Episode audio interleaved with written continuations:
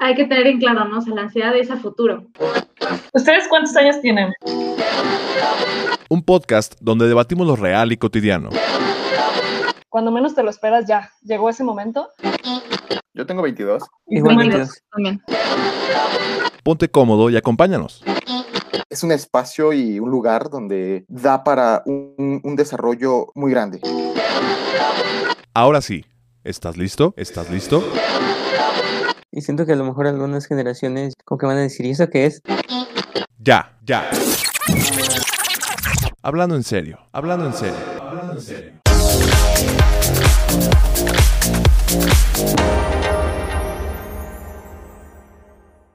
Hola, hola, ¿qué tal? Bienvenidos a un episodio más de Ya Hablando en Serio, un podcast donde debatimos lo real y cotidiano.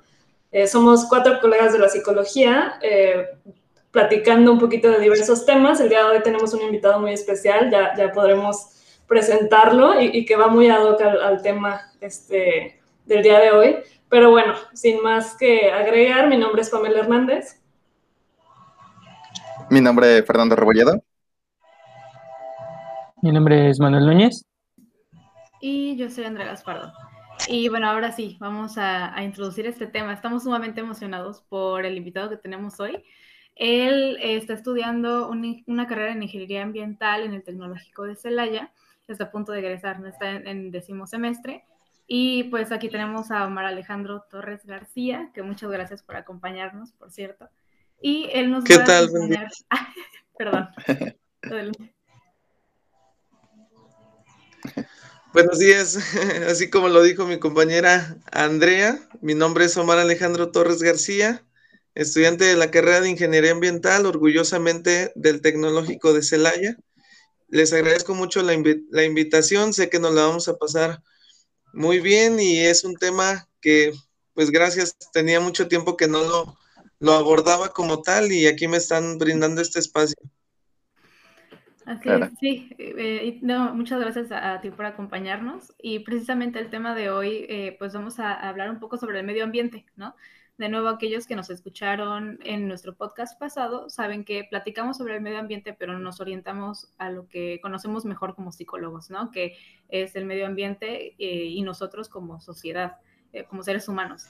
Y en este, en este momento, pues gracias a que tenemos aquí al ingeniero, pues podemos eh, meternos mejor en el tema del medio ambiente, ¿no? Entonces, Claro. bueno, para empezar, ¿no? Perdón, eh, ahora sí ya hablando en serio, ¿no? ¿Qué, qué es el medio ambiente? Claro. Sí, a un, a un estudiante, ¿eh? Qué orgullo presentarme ya como ingeniero, pero aún soy estudiante. Claro, Pasando. estudiando Suena bien. últimas, ¿no? Sí, claro. Ya algo parecido. Sí, Fernando. Antes que nada, Omar, eh, bueno, justamente queríamos eh, iniciar con esta parte de ir definiendo como qué es el medio ambiente, que de hecho lo abordamos como el, el, la- el podcast pasado. Eh, sin embargo, incluso definir medio ambiente, creo que el utilizar una terminología pues más correcta de alguien que sabe y que lo estudia, eh, creo que es, eh, será mucho más apropiado que la definición que dimos nosotros. Entonces, por favor, ¿qué, qué, qué es el medio ambiente, Omar? Así es, Fernando. En muchas ocasiones tenemos un concepto básico de lo que es el medio ambiente.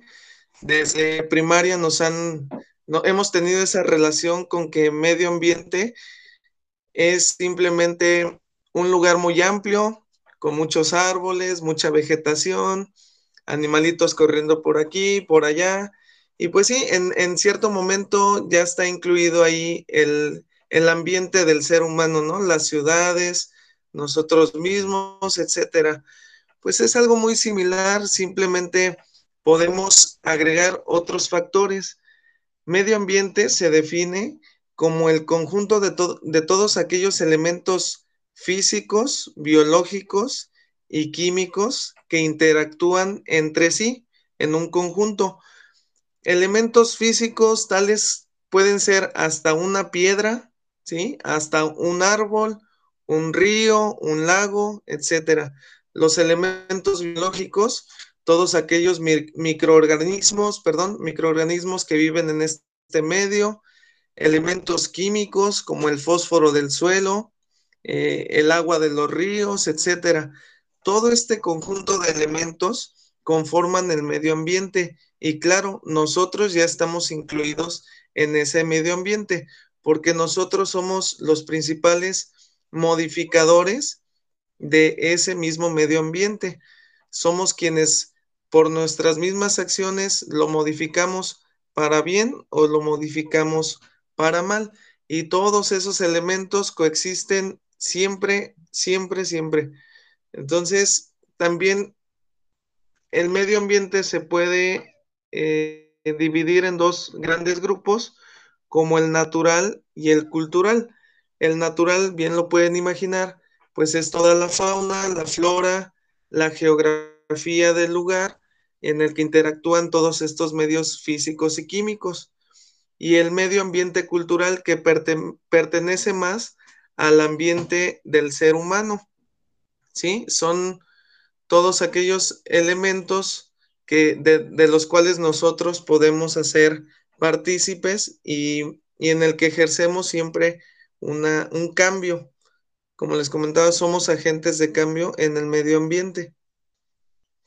Entonces, es un, es un concepto que nos han eh, dejado claro mientras estudiaba los primeros semestres de la carrera. Y eso es la definición más acercada a, medio ambiente.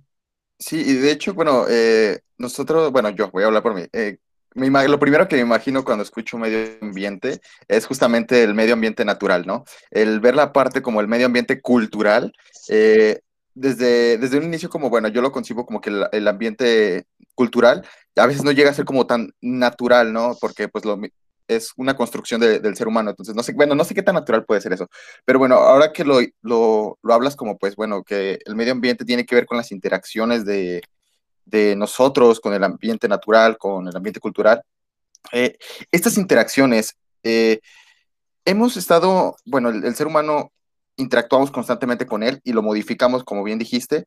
Eh, ¿Qué tanto vamos ahora impactando de cierta forma? De, ¿Cuál es nuestro principal rol dentro del el medio ambiente natural? Estamos, lo estamos destruyendo, lo estamos lo estamos perfeccionando, lo estamos mejorando. ¿Qué, qué, estamos haciendo? Sí, pues claro, Fernando, el, impacto siempre va a ser eh, por lo regular negativo. Somos unos seres humanos eh, consumistas que necesitan de la materia prima que, que otorga la naturaleza para poder seguir eh, no viviendo, porque para vivir necesitamos realmente muy poco. Actualmente ya no, pero fuimos seres humanos en la, en la, en épocas pasadas que nos bastaba convivir en una cueva y tener un, poco de carne a un lado, ciertos vegetales para poder salir adelante. Actualmente y a partir de la revolución industrial, que es un punto clave en la historia del ser humano como agente de cambio en el medio ambiente, eh, que fue a partir de esta fecha que nos volvimos sumamente dependientes de los recursos naturales. Y claro, el impacto de nosotros en el medio ambiente es sumamente negativo, muy pocas, muy pocas veces es benéfico. Y hablaremos más adelante de, en qué punto somos modificadores eh, buenos para el medio ambiente, pero por lo regular siempre tiene efectos negativos mientras nosotros sigamos necesitando de la materia prima, eh, el daño siempre va a ser, va, a ir en aumento. Entonces, este punto del que comentaba, la producción en masa de la que seguimos dependiendo, no solo afecta eh, los árboles, por ejemplo, es algo que siempre, siempre se, también tenemos muy básico en la cabeza que piensas en extracción de recursos naturales y siempre te imaginas que árboles, agua, eh, etcétera, pero no, abarca, abarca muchísimos, muchísimos aspectos biológicos en el medio ambiente, desde aceites, resinas, eh, animales que están en peligro de extinción. Es, un, es una bola de nieve que no para, se va haciendo cada vez más grande. Ya no solo ocupamos árboles, agua, suelo, etcétera. Conforme las tecnologías se van haciendo más grandes y novedosas, cada vez extraemos desde puntos más profundos o lugares más lejanos, buscamos materias más extrañas.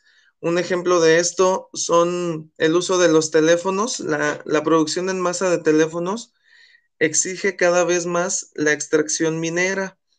Para, para, fabricar un teléfono se requiere no solo metal, plomo, en, en, ocasiones oro o plata, se necesita ya incluso una materia que se llama tierras raras, que están en muy, muy poca proporción en el planeta, hay muy poca cantidad, sin embargo, estas se utilizan para la fabricación de muchos teléfonos y pues no, no nos limitemos a que nos vamos a acabar esas tierras raras, que sí es importante, pero para llegar a ellas tienes que provocar un, una apertura mucho mayor en ese trayecto para llegar a ellas.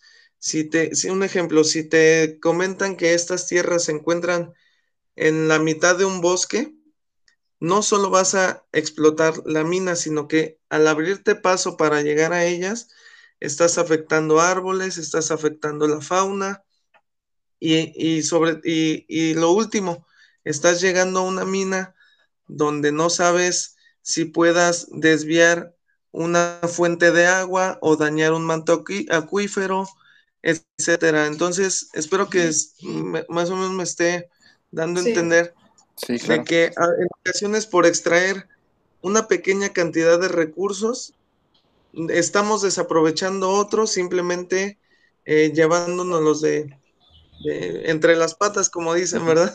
Sí, sí, sí.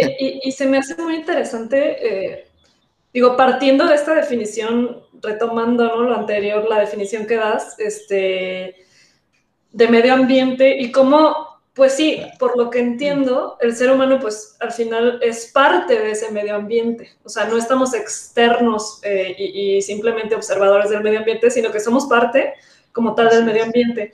Este, y entonces me quedo pensando un poco en la cuestión de pues un, tanto sí resulta también entonces como autodestructivo, ¿no? O sea, al final la, influencia del ser humano eh, sobre el medio ambiente, que al final de cuentas sigue siendo el mismo el medio ambiente, entonces termina siendo una cuestión también como de, pues sí, como de, como de autodestrucción, ¿no? Este, porque al final de cuentas eso retorna hacia nosotros, aunque no lo veamos como tal. Eh, de manera inmediata, ¿no? Este, que era un poco lo que comentábamos ayer, de, la falta de, inmediatez de las, de las consecuencias que tiene que ver con el seguirlo haciendo.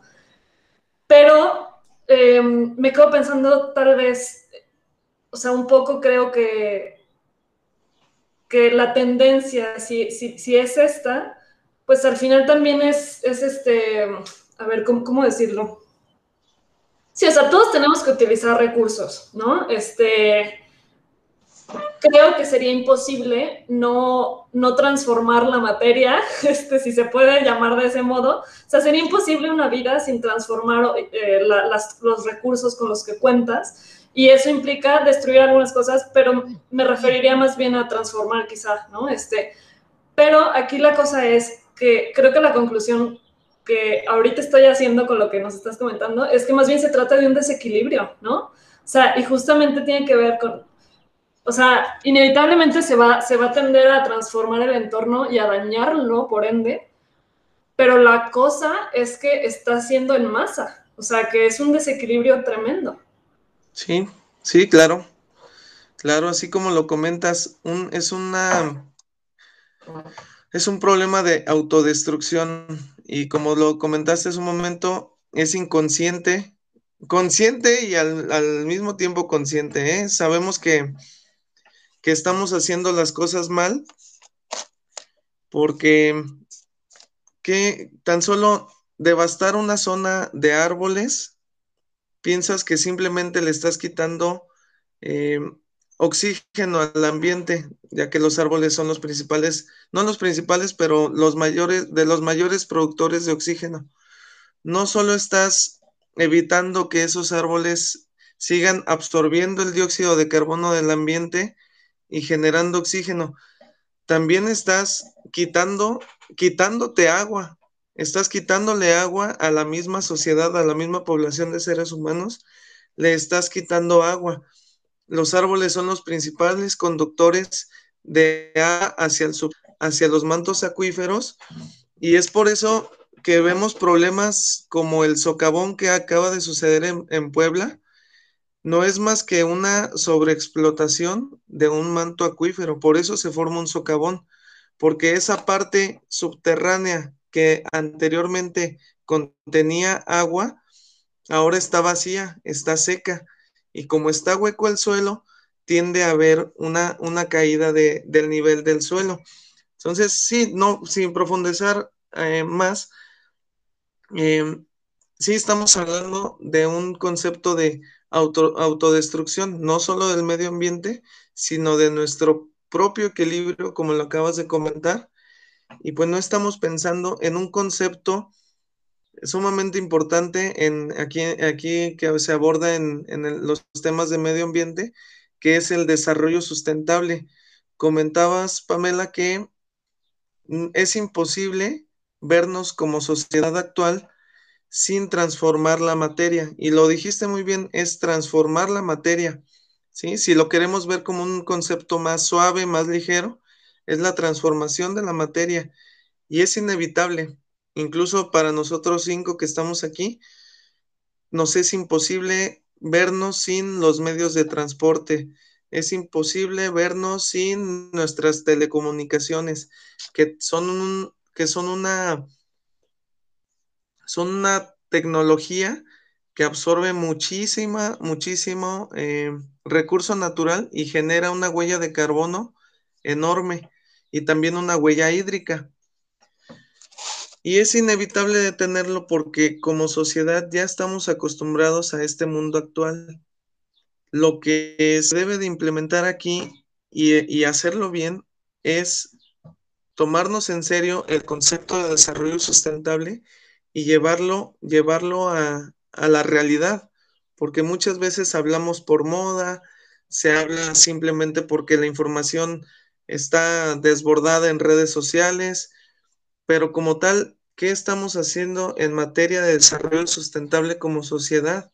El desarrollo sustentable te dice que si tú manejas de forma adecuada tus recursos, para que el día de mañana las generaciones que vienen aún, aún se beneficien de estos recursos, pues estás asegurando, estás asegurando que los recursos te van a durar para toda la vida si lo llevas de forma adecuada y el impacto ambiental va a ser menor. Incluso ya casi casi definí lo que es el desarrollo sustentable. Oye, y qué bueno que tocas ese, ese punto, este, porque justo era una de las preguntas que, te queríamos hacer, que nos surgió el día de ayer que estábamos eh, conversando en el, en el, episodio, este, de, bueno, hablando de modas, ¿no? Que, que sí vemos una tendencia últimamente, eh, eh, pues no sé, en los últimos años, sobre todo en la juventud, a tener este, como estos actos este, de, pues sí, de, de, cuidado con el, con el medio ambiente, lo de la campaña de los popotes, de no uses popotes, este, o de que llegas a, un lugar y llevas tus desechables, este, en fin, este tipo de, actos. Em, ¿Qué tanto, nosotros nos preguntábamos, bueno, qué tanto en verdad el que tú no consumas un, popote, este, o el que tú lleves tu topper, en fin, este, sí tiene un impacto real allá afuera versus las empresas grandes, ¿no? O sea, ¿qué tanto eh, sí, pesa ese tipo de acciones? Este, y qué tanto vale la pena a lo mejor luchar por eso este, y apostarle a la masa, que al final de cuentas seamos muchísimos los, que hagan eso, cuando al final de cuentas no sé si a lo mejor, aunque seamos muchísimos, la mayoría de la población la que logre tener este tipo de acciones, aún así siga pesando rotundamente muchísimo más la, la cuestión de las empresas, por ejemplo. No sé, ahí qué, puedes opinar. Pues es un tema, pues que se puede tratar de forma muy directa. El consumo personal no tendría un impacto muy grande, pero como lo acabas de comentar, es probable que un impacto en masa, ¿sí? Miles de millones, perdón, millones de personas eh, siguiendo este concepto, es probable que sí. Mm, se, ha, se, ha, dicho últimamente en, en, redes sociales que sí, no, no vale la pena que no tiene un impacto que yo deje de consumir el popote, que yo eh, recicle el plástico, que yo deje de consumir más papel, si las grandes empresas son las principales generadoras de generadores, perdón, de dióxido de carbono y los principales extractores de, de recursos. Tiene algo de cierto y al mismo tiempo no, porque ¿de qué viven las empresas? Las empresas viven de que todos nosotros como sociedad sigamos consumiendo. Entonces, mientras haya producto y haya consumidor, se vuelve un ciclo interminable de los cuales ambas partes tienen, tienen eh, algo de culpabilidad.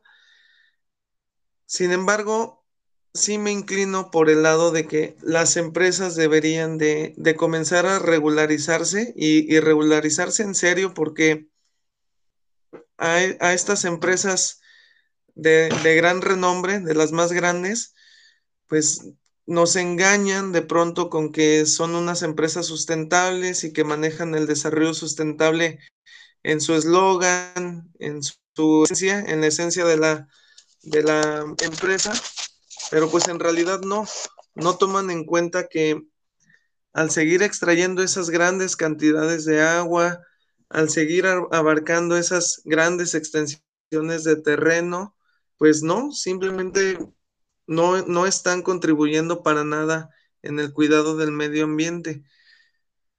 Ellos siguen ofreciendo grandes cantidades de producto, nosotros lo seguimos consumiendo, pero aquí hay algo, hay algo muy, hay, algo muy extraño que debemos de abordar.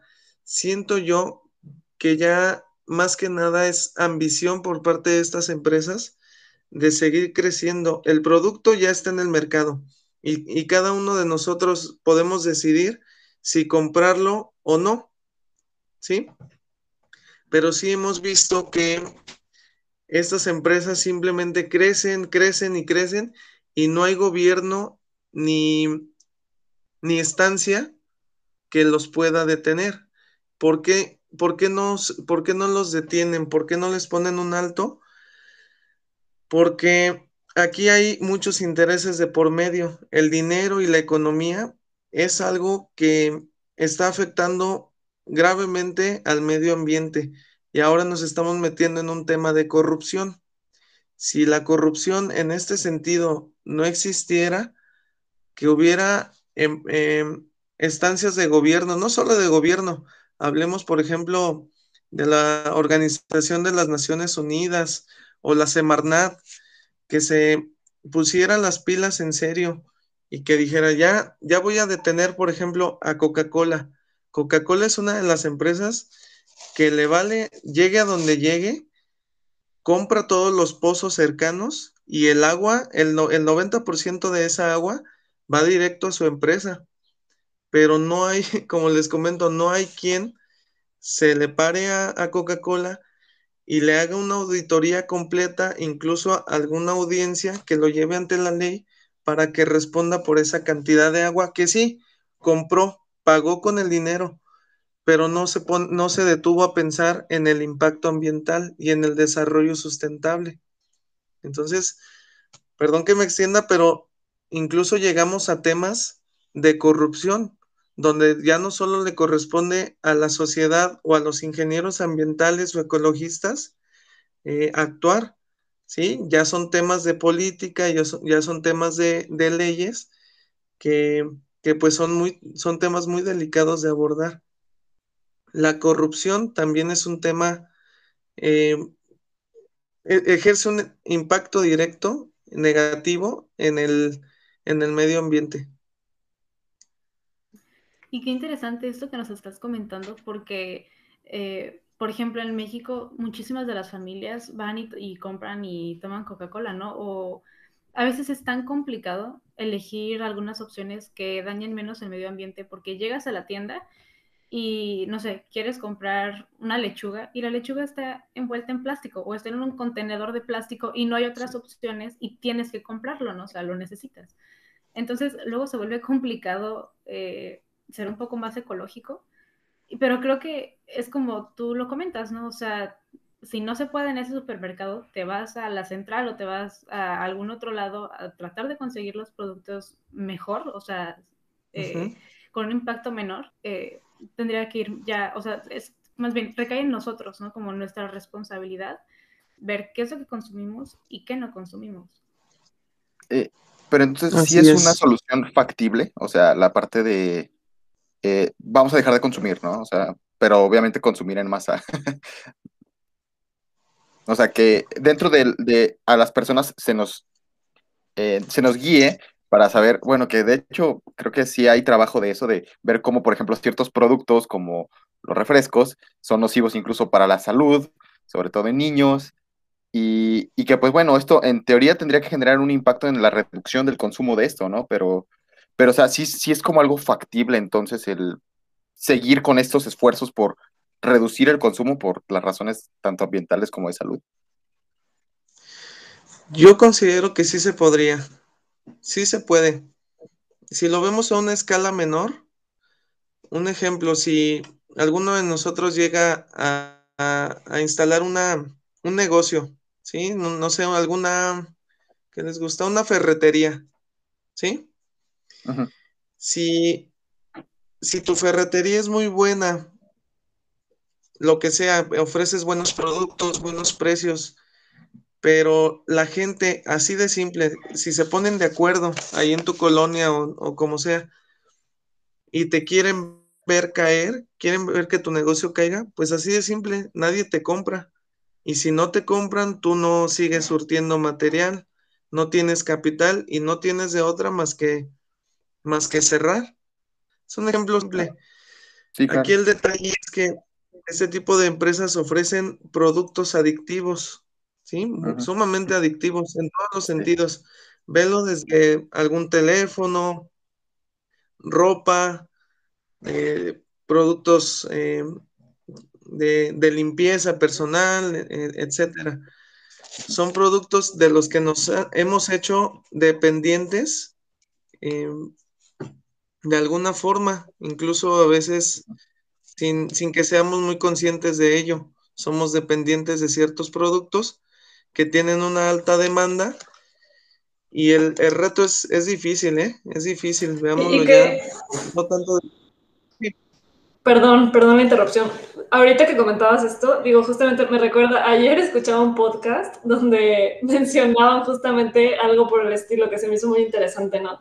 Y decían, bueno, grandes empresas gringas sobre todo llegan a México y arrasan, o sea, terminan tumbando ciertos puestecitos locales a lo mejor, que la, la, tiendita de la esquina, a lo mejor que te surtía ciertos productos, este, pues llega el gran supermercado, este, y que a veces utilizan estrategias para tumbar justamente estos otros tipos de locales, a lo mejor bajan muchísimo los precios una temporada que eso forza a, pues, a quebrar a los otros, porque al final el consumidor se va a ir por lo más barato, y después ya, ya que están tumbados la competencia, regresan al, precio normal, este, y al final como consumidor, pues sí te ofrece una mejor experiencia el ir a un supermercado bien bonito, ¿no? Este, y terminas optando por esa opción. O sea, al final de cuentas, sí, la cuestión del consumo es bien interesante, como eh, justamente es un tema como pues de, múltiples factores, ¿no? O sea, que al final de cuentas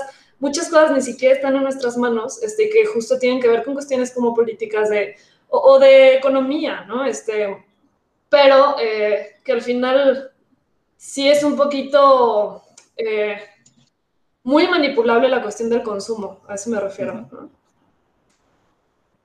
Y creo que, bueno, últimamente, eh, si no me equivoco, muchas empresas han estado sacando que platos desechables o cubiertos que según estos son biodegradables, o sea, de plástico biodegradable o que son compostables.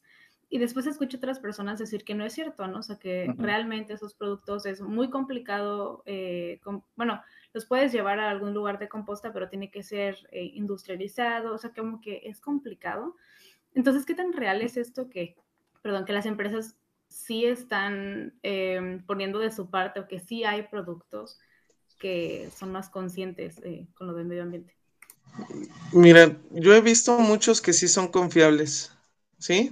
Mm, no los he comprobado en un laboratorio, a lo mejor en el laboratorio, pero aquí sería prudente si, si, si en realidad nos interesa conocer el proceso de ese producto, sí sería muy prudente consultarlo con un especialista, ¿sí? Comprobar en, en, laboratorio como tal si ese producto, y no necesariamente en algún laboratorio, ¿eh?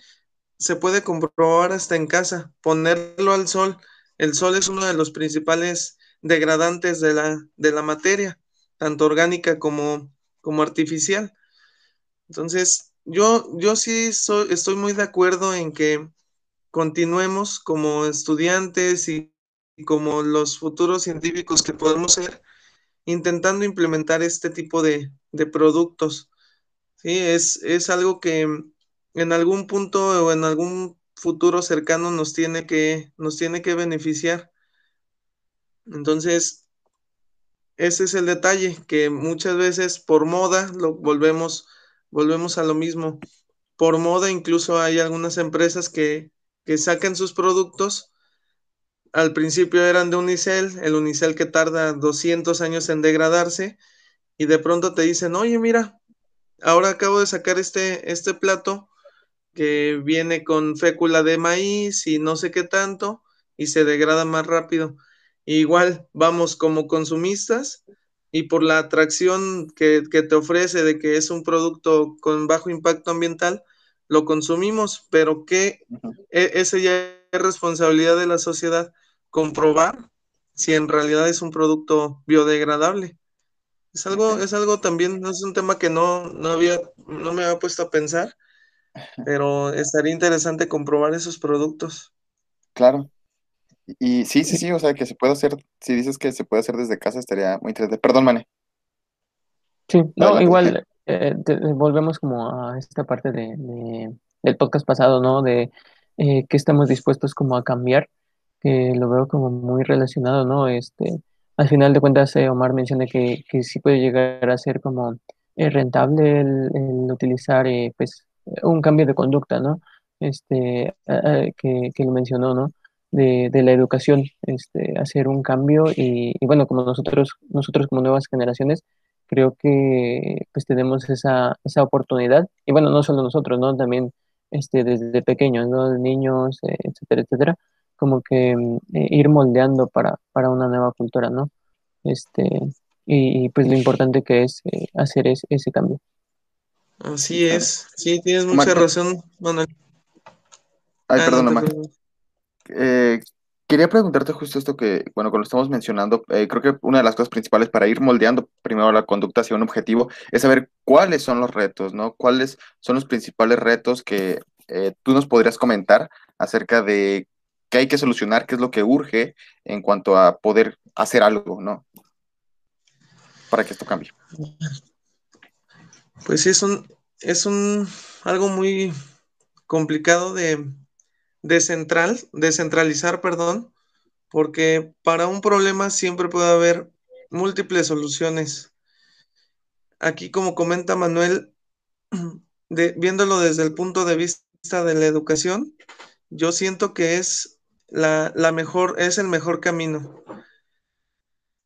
Si a un niño desde que está en preescolar le empiezas a inculcar que su medio ambiente no solo es su casa, sus videojuegos, sus juguetes, ¿sí? Eh, la colonia de donde vive, sino que el impacto que tiene desde pequeño ya, ya, es, ya es considerablemente alto. Es, es, algo fuerte de platicar con los niños, pero, pero deben de estar conscientes desde esa edad de que como sociedad y mientras ellos vayan creciendo, van a tener una relación directa con el impacto en el medio ambiente. ¿sí? A esto se le llama educación ambiental. Y desgraciadamente aquí en México la educación ambiental está igual que nuestro inglés, el inglés que nos imparten es pésimo, ¿sí? Que si lo aprendiéramos desde pequeños, actualmente, a la edad que tenemos, ya seríamos bilingües o hasta trilingües. Es lo mismo con la educación ambiental. Un niño de las próximas generaciones aprendiendo educación ambiental desde preescolar y sobre todo en a sus 20 años ya debería de ser una persona consciente y que en lugar de perjudicar al, medio ambiente lo mejore. Sí, eso sería uno de los caminos a largo, soluciones a largo plazo, sin embargo es uno de los mejores caminos. y es, es algo, es inevitable compararse, ¿sí? Muchas veces este tipo de problemas en, en los cuales no somos muy conscientes, en cuanto al impacto negativo que tenemos, tiene que ver incluso con la posición geográfica donde nos tocó vivir, ¿sí? Porque en ocasiones vemos que países como Nueva Zelanda, como Irlanda, Alemania, etcétera, tienen una cultura completamente diferente a nosotros en cuanto a temas ambientales Allá ya se desarrollaron tecnologías, ya se crearon productos amigables con el medio ambiente, a los niños se les imparte educación ambiental desde el preescolar, ¿sí? Van creciendo con una mentalidad muy diferente a la de nosotros. Es como, lo vemos incluso, a lo mejor ustedes como psicólogos, como futuros psicólogos, han abordado ese, ese tipo de temas que en, ocasiones la posición en, las que, en la que nos tocó crecer, en, las que, en la que nos estamos desarrollando, carece de ciertos aspectos, ciertos medios que favorecen nuestra educación. Aquí en México siempre hemos tenido el concepto de que somos personas trabajadoras, de que, de que somos de mucho ingenio, sin embargo, nos, nos dejan o nos dejamos manipular, como lo comentábamos hace un momento, hasta por productos, ¿sí? Por productos nuevos, por tecnologías nuevas que nos hacen perder esa, esa creatividad que tenemos, incluso esa conciencia que podríamos tener y una mejor cultura debido a que estamos influenciados por malos, malos productos y malos medios de comunicación en ocasiones. Siento yo, y, y perdón, tal vez incluso con esto ya vaya cerrando, que no solo ocupamos aquí en México educación ambiental, necesitamos tener desde niños pasión por la ciencia, no perder esa curiosidad con la que todo, todo niño crece, así todos crecimos, con la curiosidad de aprender, de conocer.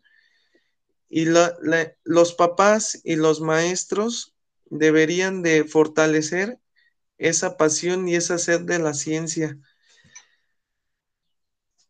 en, ocasiones me he puesto a pensar que cuando nosotros como, como seres humanos nos ponemos a pensar en la grandeza del universo, sabiendo que no somos el único planeta en todo el universo que puede albergar vida, ¿sí? Cuando empiezas a ver estos documentales del espacio, de, de que hay otras estrellas, de que hay otras galaxias, te empiezas a formular preguntas en las que sí, sabes que hay una gran cantidad de materia y recursos en otros lugares que no es este mundo, pero ¿qué tan, qué tan probable es que podamos llegar a otro planeta habitable como este, con la misma belleza, con los mismos recursos, la misma comida que te provee este planeta, la ropa que te provee este planeta, el agua que es una delicia en todos los sentidos? Entonces son a lo mejor me estoy, eh, no estoy me estoy ahondando mucho en, otros temas, pero son, son conceptos que te hacen aterrizar, que te hacen ser más consciente del lugar en el que vives.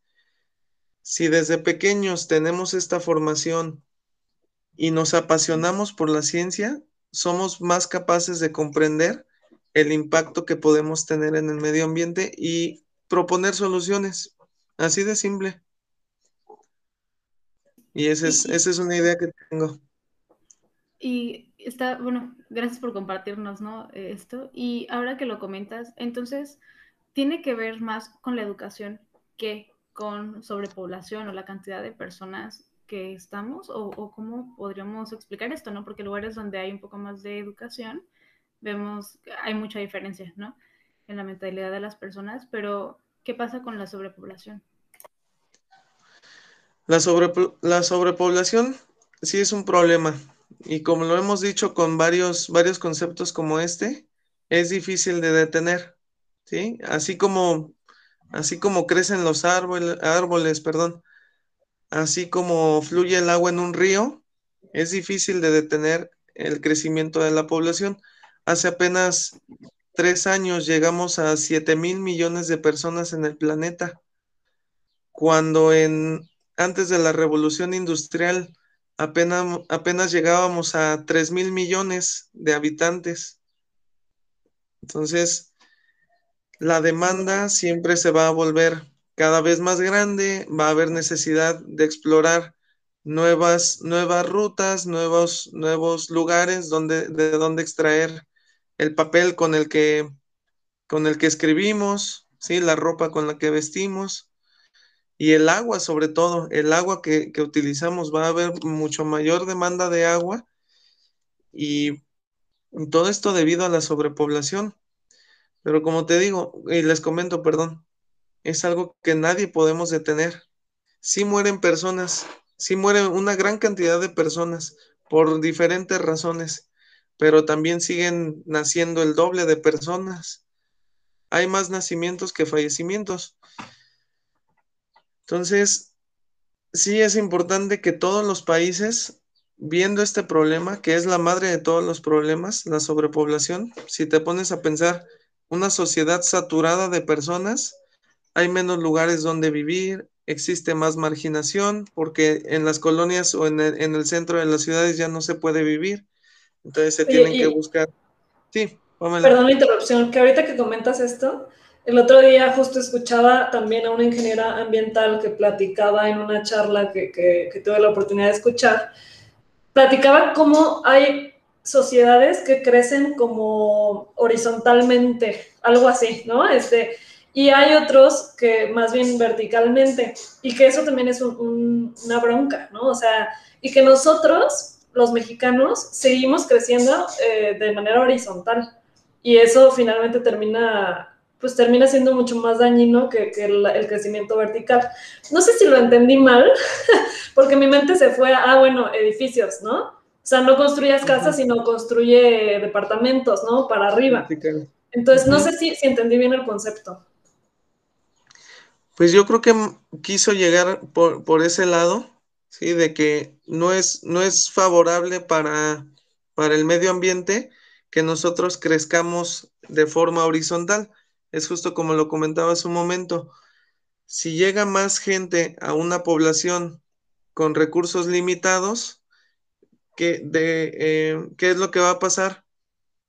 Esa gente va a tener la necesidad de empezar a construir en un cerro, cerca de un río, para, para que los recursos lleguen a, esa, a ese lugar, se necesitan nuevas tuberías, nuevas redes eléctricas, es más consumo de materiales, etcétera. Entonces, yo, yo pienso que ella pretendía llegar por ese, por ese lado y tiene que ver también mucho, sí, con el desarrollo sustentable, pero también con el diseño adecuado de la urbanización. Si también cuentas con un diseño adecuado de las, de las nuevas ciudades, em, tus recursos son, son mejores, mejor aprovechados y no hay sobreexplotación. Bueno, este, Era la alarma. esa es la alarma. Este, pues ya eh, estamos en tiempo. La verdad es que a mí, pues, es una gozada el escuchar este, este tema y más por, pues, digamos, como Pero bueno, ya, ya estamos en tiempo. Entonces, bueno, chicos, este, eh, ya hablando en serio, ¿con qué se quedan? Y perdón que le tocó la alarma a nuestro invitado, pero este, justo mm, bueno, si quieres terminar el punto que estabas comentando, Omar, porque te cortamos la inspiración y ya después este, podremos a lo mejor decir algo. Muy bien. Pues simplemente, y también ya para terminar, el tema sí es complicado, como lo vieron, podemos abordar un tema e irnos, e irnos, e irnos platicando de miles de, relaciones que existen entre, entre cada tema. Si nos metemos del agua, es inevitable meterte en tema de, de, minería, por ejemplo, de, de reforestación, etcétera. O sea, son temas que se ligan inevitablemente yo creo que como, como finalidad sí me quedo con lo de, hablando en serio, me quedo con, con el tema de la educación. Sí es un problema muy grande la sobrepoblación, pero una población educada es una población que avanza y es una población que sabe subsistir. Al final de cuentas, el desarrollo sustentable lo único que pretende y créanme, se van a sacar un poco de onda, no es salvar al planeta, es salvarnos a nosotros mismos. Para eso está diseñado el desarrollo sustentable, ¿sí? El planeta va a seguir viviendo, estemos nosotros o no en él, ¿sí? El, planeta Tierra va a morir hasta que el Sol lo decida, ¿sí? El Sol va es probable que se expanda en 4.500 millones de años y con él se acaba también la vida en la Tierra, el planeta como tal. Todos estos temas de los que hemos abordado, créanme que influyen directamente en nosotros. Suena muy egoísta, ¿sí? Pero estamos hablando al final de cuentas de nuestra supervivencia como seres humanos. Ya a otro tipo de vida que llegue en el planeta, también les aseguro que pensarán primero en su supervivencia y después en el planeta. Suena muy egoísta, créanme, porque muchas veces pensamos que un ingeniero ambiental, no, es que, quieren, eh, muchas veces es un cliché que piensan que el ingeniero ambiental o los ecologistas, no, son los que van a salvar al planeta. Sí se pretende salvar algunos ecosistemas, pero salvas a los ecosistemas para que nosotros como seres humanos sigamos necesitando y recurriendo de esos recursos naturales por nuestra supervivencia. ¿Sí? Al planeta Tierra le importa muy poco, la verdad, que nosotros estemos aquí o no. Él va a seguir viviendo. Si nosotros desaparecemos, van a llegar otras formas de vida o tal vez no. ¿Sí? Y créanme que tarde o temprano todo vuelve a su mismo, a su mismo lugar, tarde que temprano. Ya para cerrar, han visto, por ejemplo, una casa abandonada, completamente abandonada. ¿Qué sucede? Empiezan a surgir grietas y vuelven a nacer cierto tipo de plantas, empiezan a volverlo a habitarle, habitarlo, perdón, eh, fauna, cierto tipo de fauna. Lo mismo va a suceder con el planeta, ¿sí? Aquí lo interesante es qué va a pasar con nosotros. Se está acabando, se están acabando los recursos y nos vamos a acabar nosotros, es lo que puede pasar. Eso es lo que nos preocupa como ingenieros ambientales. Claro. Bueno, yo por mi, por mi parte, bueno, primero agradecerte, Omar, este, que estés aquí con nosotros. Y creo que todos aprendimos. Yo por mi parte me voy con esta cuestión que creo que se reduce a, al derribar la indiferencia de aquello que nos rodea. Con eso me voy.